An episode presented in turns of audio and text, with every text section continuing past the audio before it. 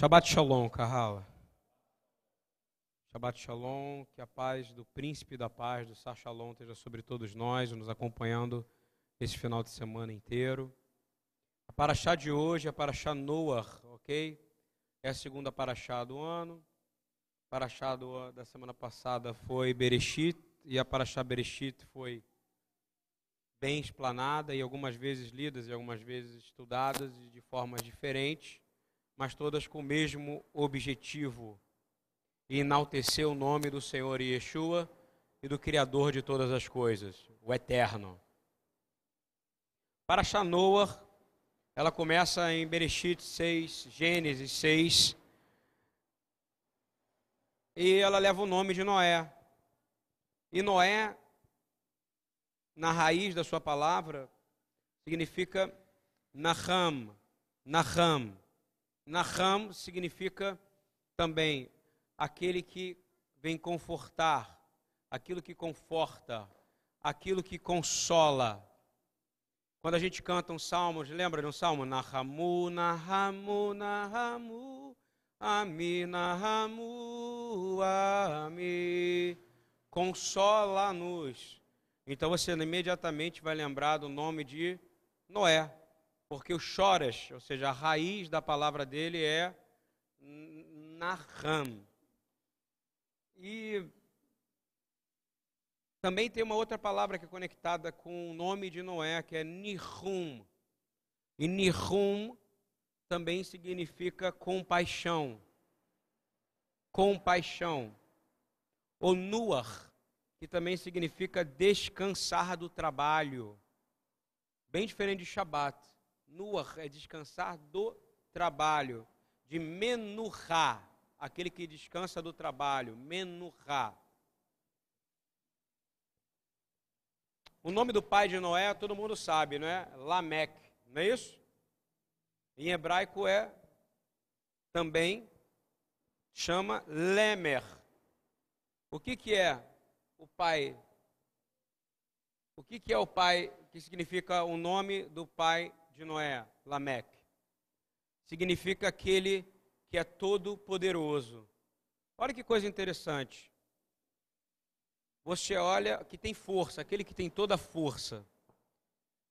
Você olha que o nome de Noé significa que conforta, aquele que traz alívio, aquele que tem compaixão, aquele que traz descanso do trabalho.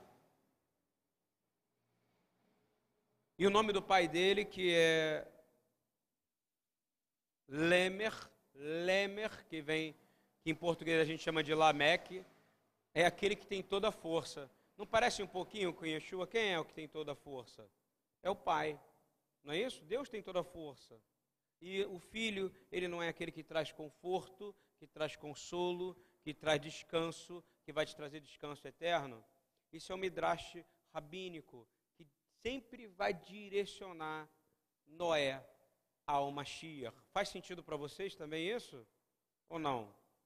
Então, Noé, para você saber, Noah é conectado com aquele que traz conforto, com aquele que traz alívio, com aquele que traz compaixão da palavra Nehum, ou aquele que é Menuhá, aquele que traz descanso do trabalho, ok? E o pai dele é aquele que tem toda a força. Isso é interessante.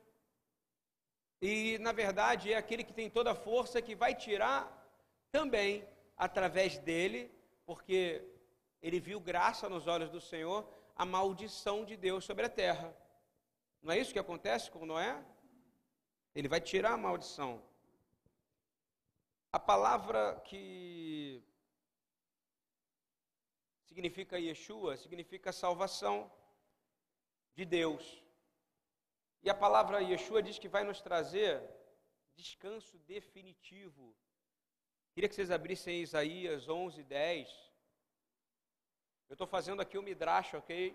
Eu estou conectando Noé, eu estou fazendo um, um Noé com a história de Noé e tipificando ele e direcionando ele com o Mashiach e direcionando ele com você, que eu acho que é importante.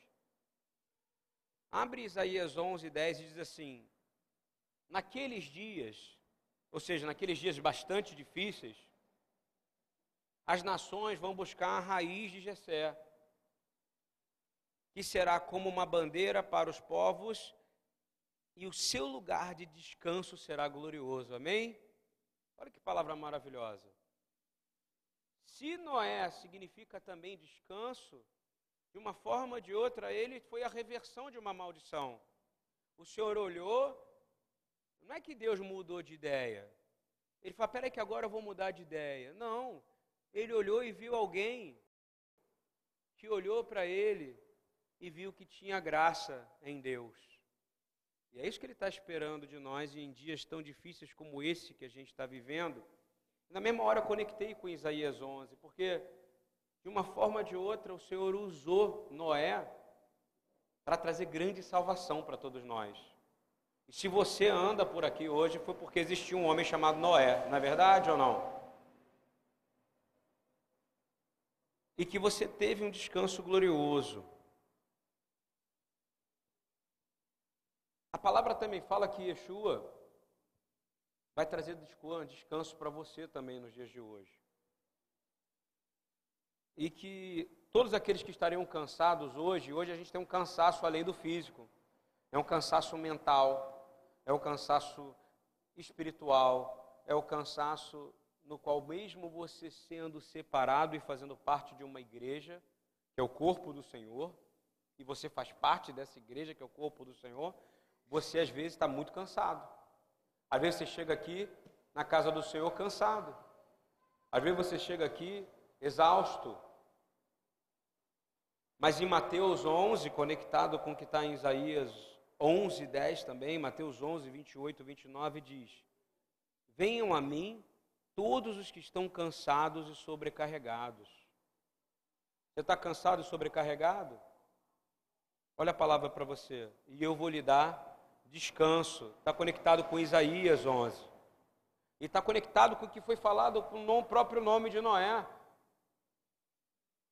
Através de Noé, a terra teve descanso. Não é verdade? Os homens estavam enchendo de violência essa terra. E o Senhor procurou um que tinha e que via graça nos olhos do Senhor. E a expectativa do Senhor é que a igreja dele veja graça nele. Quantos aqui nessa noite estão vendo graça no Senhor no meio de tanta violência? Hein? Quantos aqui têm a postura de Noé de dizer, poxa, mesmo tempo que está tudo complicado, está tudo bagunçado, eu consigo olhar para o Senhor, porque vai vir o juízo de Deus sobre a terra, tá? Leia Mateus 24, as próprias palavras do Senhor, vai vir o juízo de Deus, e serão dias como dias de Noé. E ele vai querer ver. Só que ele vai querer olhar de uma forma diferente. De eu torcer para o mesmo time que o Rafael torce. A unidade não é eu torcer para a nação brasileira ganhar futebol contra a Argentina. Unidade no padrão de Deus é quando Deus olhar para todos nós e ele falar: Eu estou vendo um só nesse lugar. Essa é a unidade. E essa é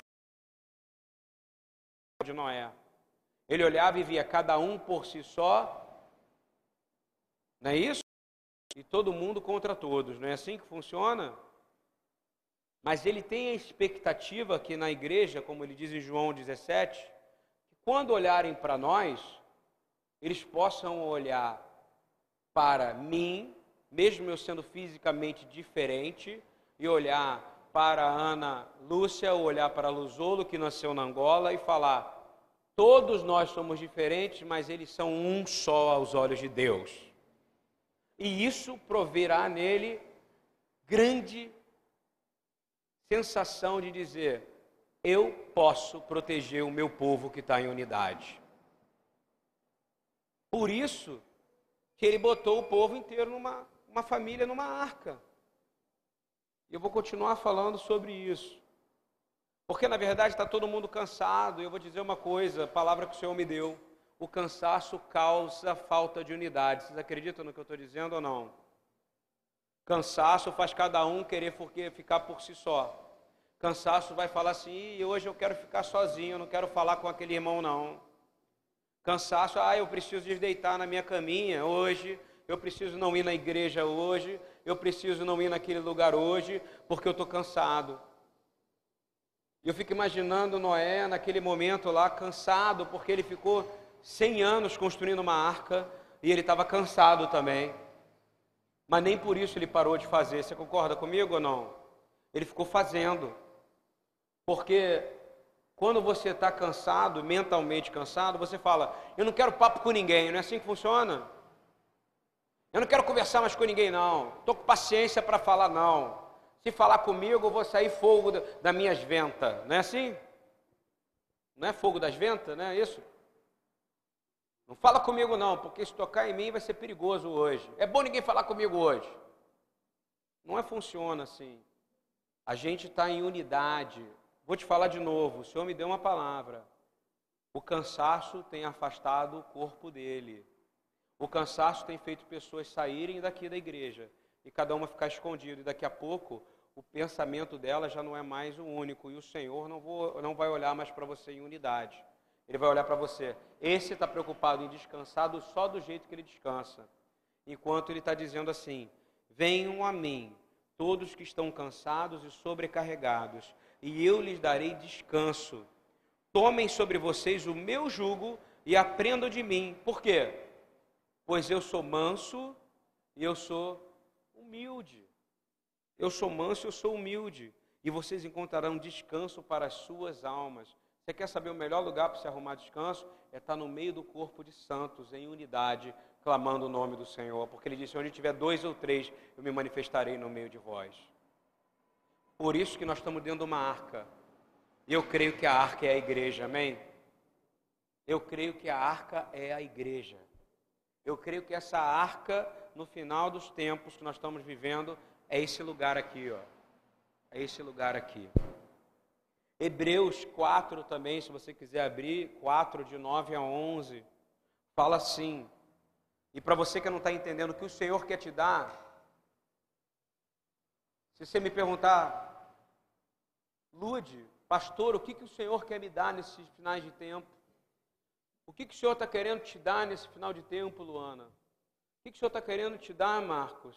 Eu vou te dizer, Ele quer te dar descanso, amém? Ele quer te dar descanso, porque se Ele estiver em você, você pode passar pelo fogo, pela água e por tudo, mas você vai passar descansado, porque Ele prometeu que o descanso está nele. Isso é importante a gente saber, porque o inimigo quer que você fique pensando o tempo inteiro, pensando o tempo inteiro, planejando o tempo inteiro, criando projetos o tempo inteiro e dizendo: com meus projetos eu vou vencer esse mundo que está difícil. E você não vai vencer, você vai vencer descansando no Senhor. Não vai ser com o seu braço. Israel não venceu o inimigo com o braço dela. Israel continua vencendo o inimigo pela misericórdia do Senhor. Isso vale para a igreja. Hebreus fala sobre isso, Hebreus 4, olha só, 9 a 11. E o descanso eterno que venha em nós, em nome de Yeshua, nosso Deus que salva. Olha o que vai te salvar: o descanso eterno que vem do Senhor. E diz assim: assim ainda resta um descanso. É descanso de quê? Dominático? Dominical? Qual é o descanso que vai restar? É o respan... Olha, vai vir um descanso dominical para você, Rafael. a, a, arca é um descanso dominical. Olha o que ele está dizendo assim: eu quero te dar um descanso, e o descanso é sabático, amém? Olha que palavra poderosa. E essa é a arca. Na arca, na igreja verdadeira, que é a arca, tem um descanso sabático para todo mundo. E diz assim: porque soldado cansado vence guerra, meu irmão? Hein? Assim ainda resta um descanso sabático para o povo de Deus. Quem é povo de Deus? Aqui, todo mundo aqui. Eu quero declarar, você vai ter um descanso sabático, amém? Esse descanso não é lá no futuro, na eternidade, não. É hoje. Ele pode estar descansando você agora. Ele pode estar trazendo força para você agora vencer o desânimo que está entrando em você, causando desunidade, desunião na sua casa e desunião nessa igreja. De novo, o Senhor me falou: pessoas cansadas acabam causando desunião e dissensão na casa do Senhor, porque elas já se afastam da presença. Por isso que o Senhor fala: há um descanso sabático para você. E continuando lendo, Hebreus 4 diz: Pois todo aquele que entra no descanso de Deus também descansa das suas obras. Olha que coisa maravilhosa. Como Deus descansou das suas. Portanto, esforcem-nos para entrar nesse descanso. Imagina, você se esforçar para pensar em descanso, que maravilha, Luana. Se esforça aí para entrar no descanso, mas tem que se esforçar, não foi? Como foi difícil você entrar no descanso, não foi? Como é difícil, né, você conseguir folga.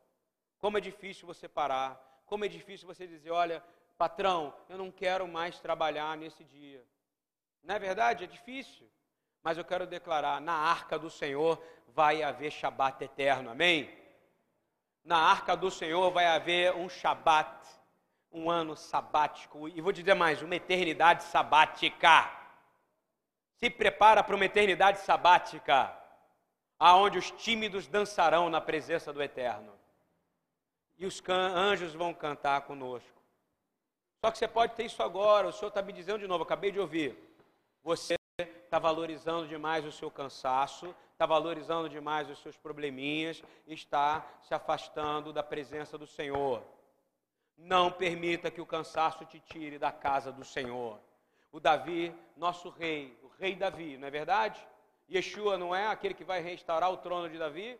Então, Davi, ele é um padrão.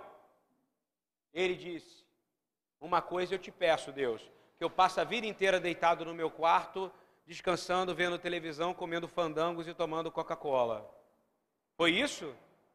Uma coisa eu peço ao Senhor, que eu tome Clyde de laranja o dia inteiro, deitado no meu quarto. Uma coisa eu peço ao Senhor, que eu fique jogando Minecraft ou. Como é que é o nome daquele jogo de mongol que eu esqueci? Pokémongo. Que eu possa ficar jogando Pokémongo. Fala aí, João, qual outro jogo também? Tartaruga Ninja. E eu vou ficar quietinho lá no meu Pokémongo, descansando a vida inteira. Não! Não! Não! E não! Davi pediu para ir para onde? Que eu possa passar o resto da minha vida na casa do Senhor. Estou cansadinho, eu não quero mais membrar na casa do Senhor porque estou chateado, porque eu não gosto de lá do jeito que as pessoas me tratam. Ah, estou tristinho, estou tristinho hoje. Espera aí que eu quero ficar em casa hoje, que eu quero ver hoje Tiquititas. Já que Globo você não pode ver, não é isso que acontece? Hipócrita. O Senhor falou, Davi, ninguém aqui se cansou mais com Davi, ok? Davi guerreava de manhã, Davi guerreava de tarde e guerreava de noite. Quer ouvir uma palavra interessante? Houve a palavra de quarta-feira que fala direcionamento de guerra por causa de profecia. Ele era atacado de manhã com espada, de tarde com espada, à noite pelo filho, de tarde pelos parentes. Não era assim que funcionava? Traído por todo mundo. E que ele pedia: Peraí, que eu quero ir para o spa. Peraí que eu quero agora é para Cabo Frio, lá para casa do Paulinho. Né? Que a gente precisa descansar, pastor. Você precisa descansar um pouquinho. Ou então, olha, não gosto mais da igreja onde o Senhor me colocou. Você nunca veio aqui então por causa do Senhor, você veio aqui por causa de gente. Você entrou aqui porque Jesus quer transformar você, amém? E Ele quer te dar um tempo sabático. E sabático não significa só que você vai ficar assim, ó Sabático significa que ele vai te tratar para você poder passar e ser digno de passar a eternidade ao lado do Rei da Glória. Ele vai te ensinar como é que você fica em Shabat. Shabat não é só você falar, vou ficar no Shabat hoje. Espera que eu vou tirar um Shabat. Não, ele vai te ensinar como é que ele quer que você passe a eternidade do lado dele. Não tem a Torá, Rafael? A Torá é para ser lida, não é alegoria. Não é alegoria, para entender, a Torá eu já falei 20 mil vezes, vou falar vigésima, milésima, primeira vez. É a constituição da eternidade. É bem provável de Yeshua perguntar: vem cá, no Levítico 23, no versículo 11, o que, que você acha daquilo ali, meu filho? Eu quero saber como é que você viveu isso na sua vida. Eu não sei, Jesus, é porque naquela época eu achava que eu vivia de revelação. E que a revelação foi o que me falou. Ele vai falar: Não, cara, eu te escrevi tudo para você. Sabe por que isso não vai acontecer? Porque a palavra também está escrita dizendo que toda a palavra vai ser escrita no seu coração e que nada mais precisará ser ensinado a você. Está entendendo ou não? Então estuda a palavra de Deus. Estuda a palavra de Deus. Muda a conduta. Ele está procurando, eu vou falar mais, ele não vai escolher todo mundo, não, tá? Cuidado com isso. Cuidado com isso.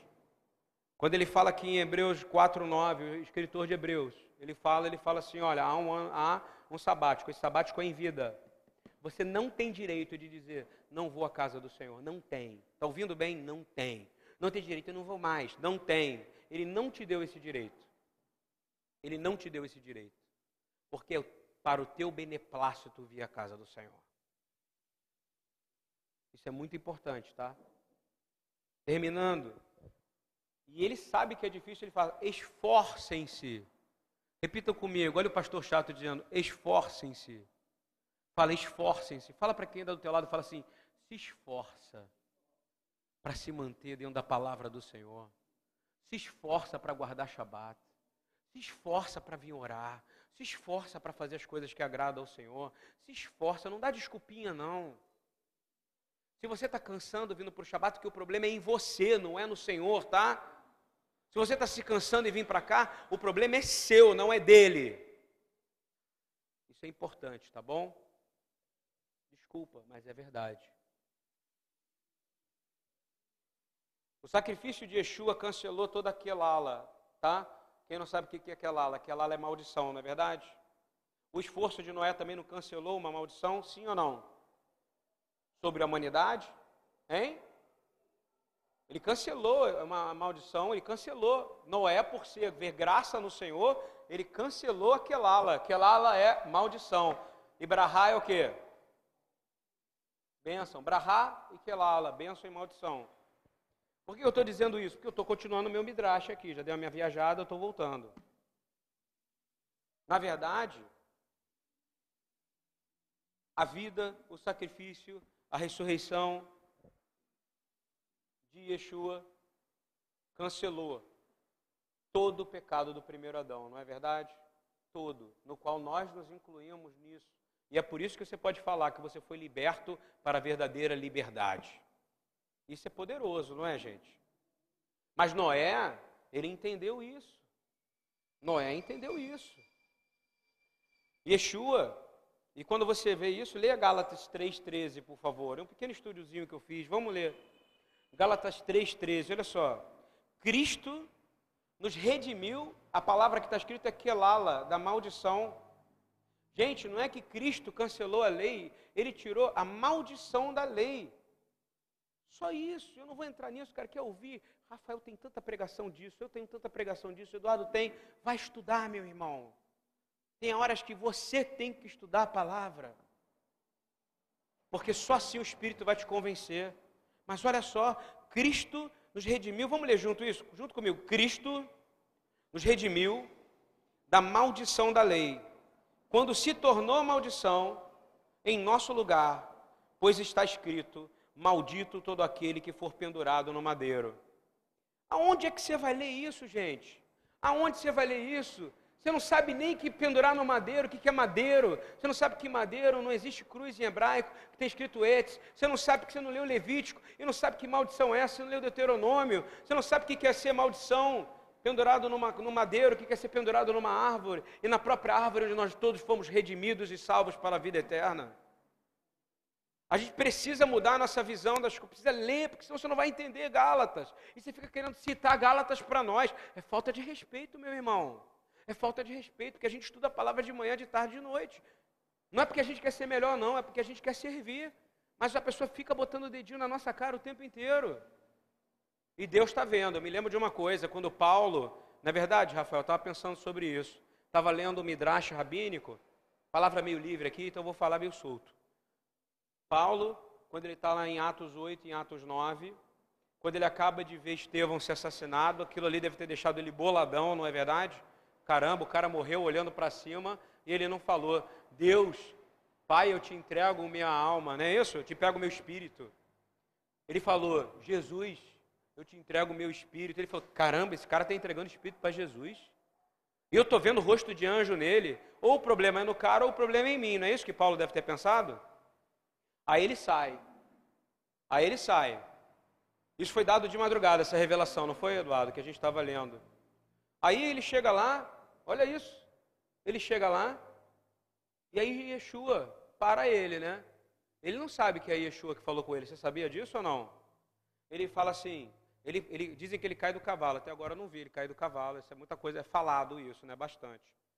Aí ele fala assim: Senhor, que tu queres? Não é isso? Ele não fala Yeshua que tu queres. Ele usa uma palavra que é usada só para Deus, gente. Entende isso? Ele usa uma palavra em hebraico chamada Kyrios, em, latim, em grego, que é Kyrios. E Kyrios é igual a El Shaddai, meu irmão. Pode procurar, procure é, teologia judaica, procura Septuaginta, você vai ver. Quando foi traduzido para o grego, toda vez que traduziram El Shaddai, Todo-Poderoso, é igual a Kyrios, K-U-R-I-U-S. Sabe por quê? Ele não sabia que ele estava falando com Deus, ou que ele estava falando com Jesus. Ele viu a mesma manifestação de glória ali. Ele falou: Meu Deus, Deus está aqui. Está entendendo o que ele está dizendo? Ele disse Senhor, no sentido de ser: Quem é esse cara que está me vendo? Ele disse assim: Senhor de Deus, é Quírios, pode procurar. Isso aí eu estudei, pesquisei, sofri, chorei, está lá. E eu quero só dizer uma coisa. No final, não quero nem falar sobre isso, quero dizer qual foi a reação. É uma restauração extremamente judaica, está no Tratado Sanhedrin 144. Fala assim: em nenhum momento Paulo batia em Jesus quando ele corria atrás. Ele ia nos, no que eram da netívia, o que era do caminho. Ele ia atrás dos caras do caminho. Ele ia lá, açoitava e até matava alguns. Quando Yeshua aparece, ele fala: Por que tu me persegues? Você sabe por que, me persegue? Se não perseguir o nome dele? Sabe por quê? Porque quando o corpo padece, a cabeça reclama. Entendeu ou não? Isso é um princípio talmúdico. Está entendendo ou não? E na mesma hora, Paulo, que não é bobo nem nada, ele falou: Meu Deus, o corpo que eu estou perseguindo é o cabeça quem está falando. E quem está falando é Jesus. Amém? Estão entendendo isso ou não? Então, toda hora que você perseguir o corpo de crentes, um dia a cabeça vai reagir. Guardou isso ou não? Isso é importante, porque toda vez. Ó, guarda esse, esse tratado, é fácil. Repitam comigo para vocês guardarem. Toda vez que o corpo é agredido e padece, a cabeça responde. A cabeça vai responder. E quem é o cabeça? Na hora que o corpo tiver em unidade, mesmo como estava na igreja de primeiro século, o que, que ele fez? respondeu, não foi? E ele vai voltar e vai responder outra vez, amém? Isso é importante. E por que eu estou falando tudo isso? Porque vai ser como o tempo de Noé, vai ser dessa maneira. Outra coisa que vai acontecer nesse período, as obras do diabo não foram destruídas, hein? Tem gente que fala, vou destruir o diabo. Quem é você para destruir o diabo, meu irmão? Às vezes eu vou em culto de libertação, o cara sobe no púlpito, vem cá, pode vir, Satanás. Estou preparado. Eu sou melhor que o Anderson Silva. Não é isso ou não? Tem, tem culto, por incrível que pareça, que toca a música do, do Rock 4. Pam, pam, pam, pam, pam, pam, pam. Eyes of the Tiger. Aí tá aquele lá com aquela camisa, né? Vencedores em Cristo, não é isso? De vez em quando toma um pau do diabo enorme, não é isso? Apanham. Sabe por quê? Ele não sabe qual é a identidade dele já não, não entenderam que o diabo já foi destruído para aqueles que creem no nome de Jesus. Não é verdade? Já foi. Na sua casa, se você clamar o nome de Jesus, ele não entra, meu irmão. Você não é filho de Deus? Então você tem poder para remover ele em nome de Jesus. Vou falar de novo, você está na arca, amém? Quem está na arca aqui? Quem é, quem é o comandante dessa arca? Aleluia! E você está no shabat dele. Acabou. Você pode estar cansadinho, mas você vai parar de ficar cansado, porque ele falou, vai ter um meu, meu período é sabático. E olha só, 1 João 3,8 diz: aquele que pratica o pecado é do diabo. A gente pode pecar. Todo mundo aqui peca. Mas nós não somos do diabo, não. Nós já nos arrependemos já. Nós já botamos nosso joelho no chão. E o sangue do Cordeiro nos justifica. Amém? Isso é importante. Amém? Isso é importante. Isso é importante. Ele diz assim: aquele que pratica é do pecado do diabo. Você não é um praticante do diabo mais. Se você for, você tem que vir aqui na frente agora, nós vamos orar por você, né, Rafael? Aqui. Aqui. Ah, eu não consigo, eu tenho esse problema, aquele. Não, você não tem problema, você é pecador, você está aqui. Não é isso? Olha só. Porque o diabo vem pecando desde o princípio, ou seja, lá do princípio, né? Para isso, o Filho de Deus se manifestou para destruir as obras do diabo. Ou seja, a obra do diabo foi destruída naqueles que são do Senhor. Amém? Aceita isso, meu irmão, para você não ficar escravo de pessoas que precisam que você fala, ah, eu preciso daquela irmã orar por mim, porque sozinho eu não estou conseguindo. Eu preciso de ter aquela resposta, porque sozinho eu não estou conseguindo. E aí fica um monte de gente te manipulando. Está ouvindo bem? Se liberta, você está na arca. E quem está na arca é ele que venceu a obra do diabo. Amém? E olha só. Olha só.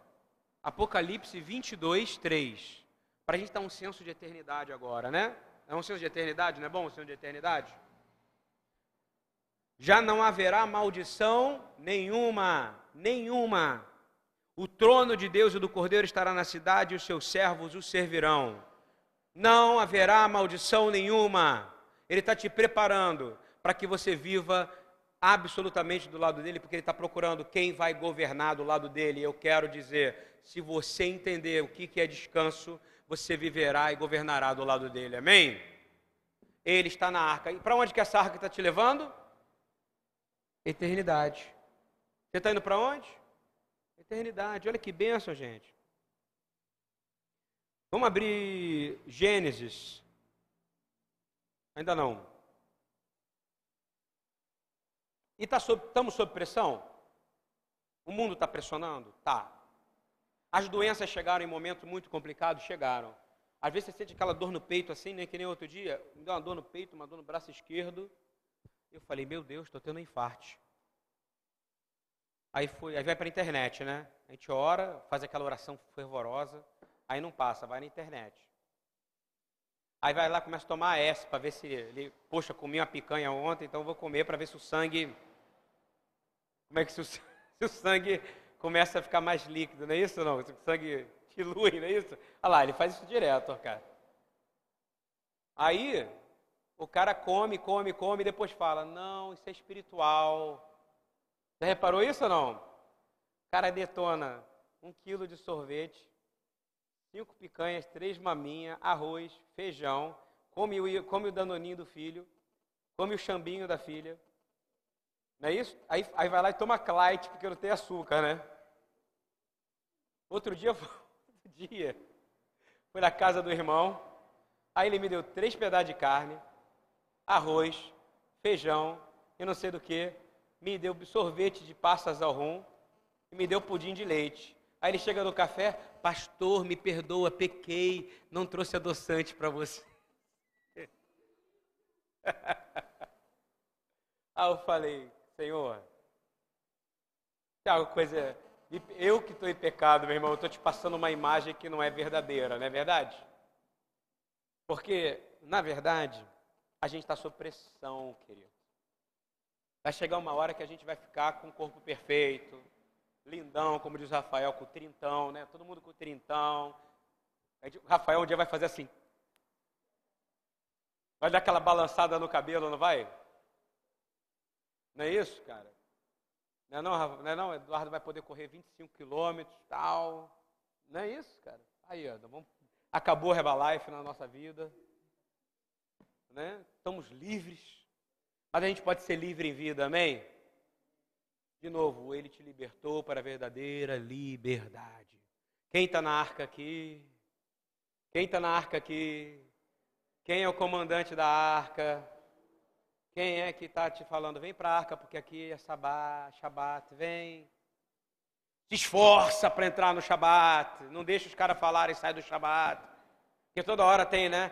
Para que, que eu vou na sinagoga? Estou cansado, estou deprê. Não é assim? Olha, minha vida está tão difícil. A gente que é pastor, a gente, tem, a gente ama todo mundo. Mas, gente, o melhor lugar para estar. Tá, eu vou falar de novo. Rei Davi é o modelo. O reino eterno virá dele. Ele disse: Uma coisa eu peço ao Senhor, que eu passe todos os dias na casa do Senhor. Amém? Você está me vendo hoje, amanhã vem todo mundo para cá, nove da manhã, orar por Israel. É mandamento. Não é, não é, não é opcional. Gente, não é opcional, não é opcional, não é opcional, não é opcional. Olha só o que João 14 fala para você que está ansioso. João 14, 16 fala: Eu pedirei ao Pai e ele lhes dará outro conselheiro para estar com vocês para sempre. Ele não está aqui para sempre? Está ansioso? Para, fala assim, para, fala assim, para, fala, eu estou na arca. O mundo pode estar afundando. Eu estou na arca, a minha arca é a prova de fogo. A minha arca é a prova de bala. A minha arca é a prova de, de egoísmo. A minha arca é a prova de qualquer coisa. Porque na minha arca tem aquele que cura toda e qualquer doença. E na minha arca tem o um conselheiro. Quem é o conselheiro? O Espírito Santo de Deus que está aqui nesse lugar. Amém?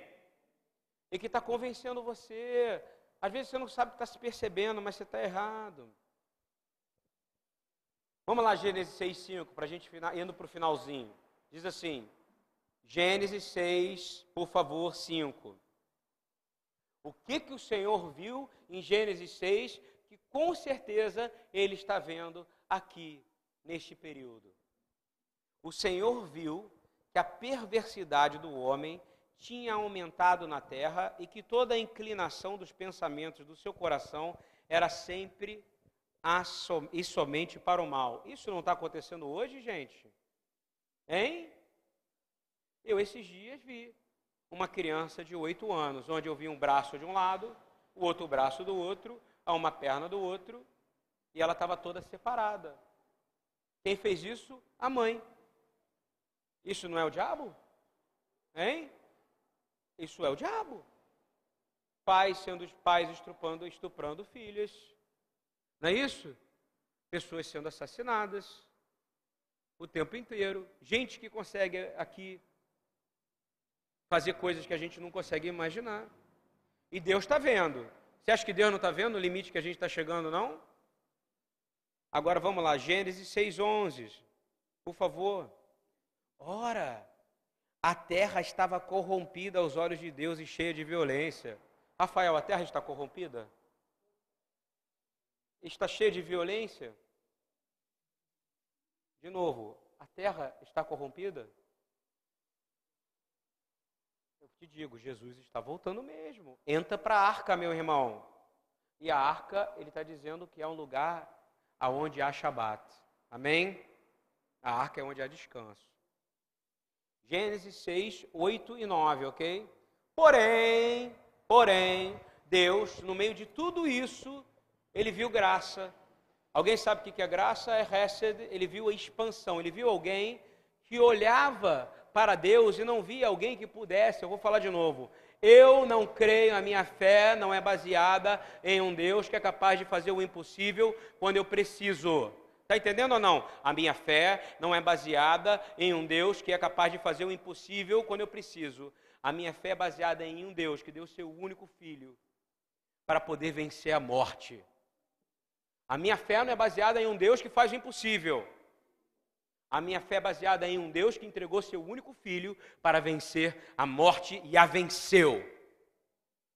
Essa é a sua fé. Para de falar que a sua fé, a minha fé é por causa do Deus do impossível, Deus de promessa. Amém. Mas a sua fé é porque você tem um Deus que te provou que ele venceu a morte. Se você crê no sacrifício do filho dele, você também é vencedor. Amém? Isso é importante, porque para entrar na. Sabe qual é o ticket de entrar na arca? A vida eterna. Quer entrar na arca? Vai ganhar a vida eterna. Isso não é lindo ou não? Não tem jeito, é indo.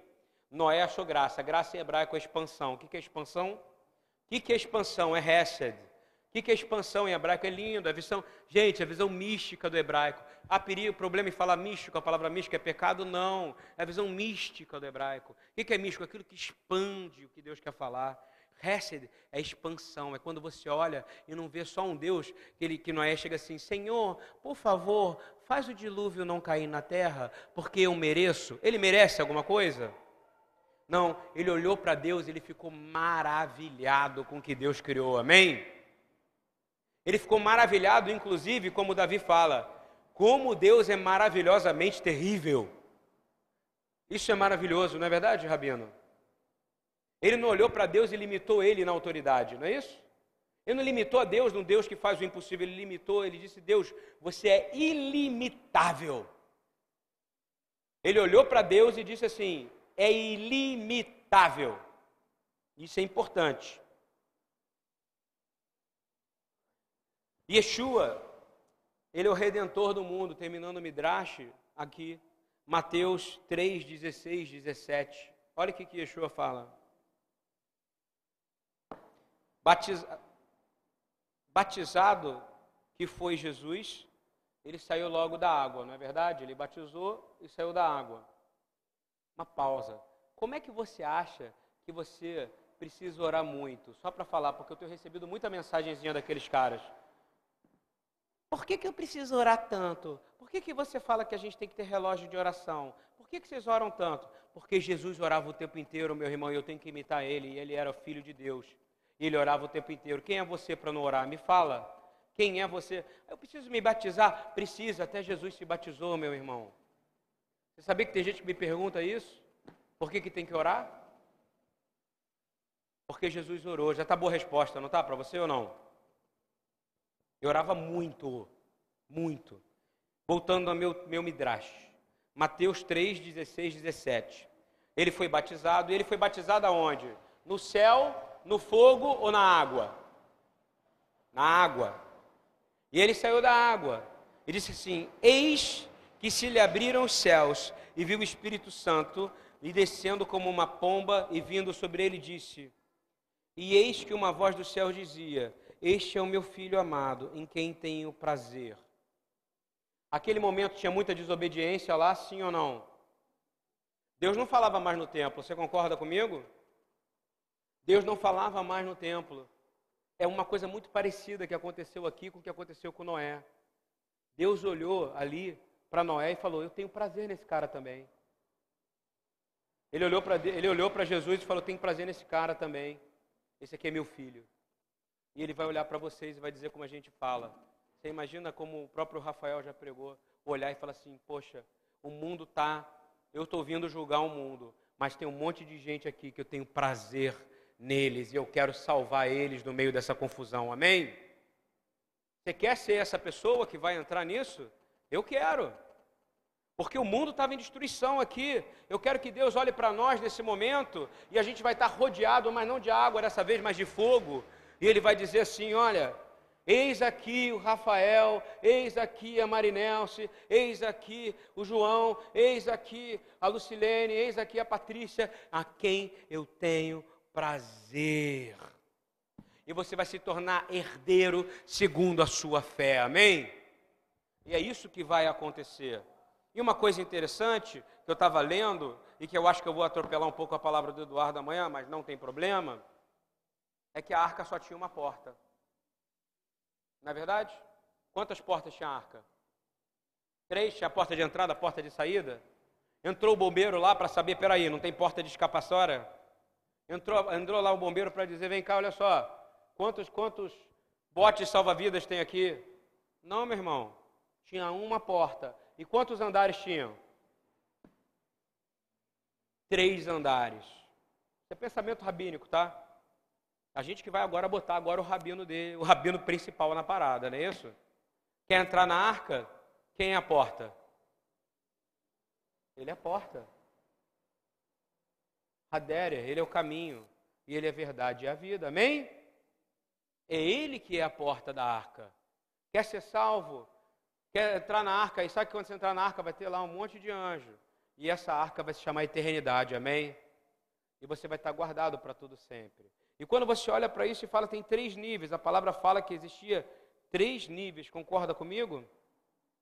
E esses três níveis, eu não tenho dúvida nenhuma de te dizer: passado, presente e futuro. Passado, presente e futuro. Segundo os rabinos, no passado, foi quando, pela misericórdia, ele deu a Torá para todos.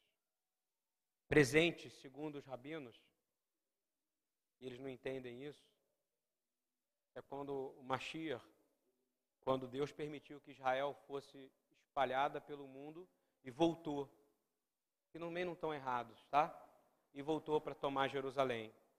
Para nós, o presente é quando Yeshua morreu, morreu naquela cruz por todos os nossos pecados e ele nos sustenta até hoje. Amém?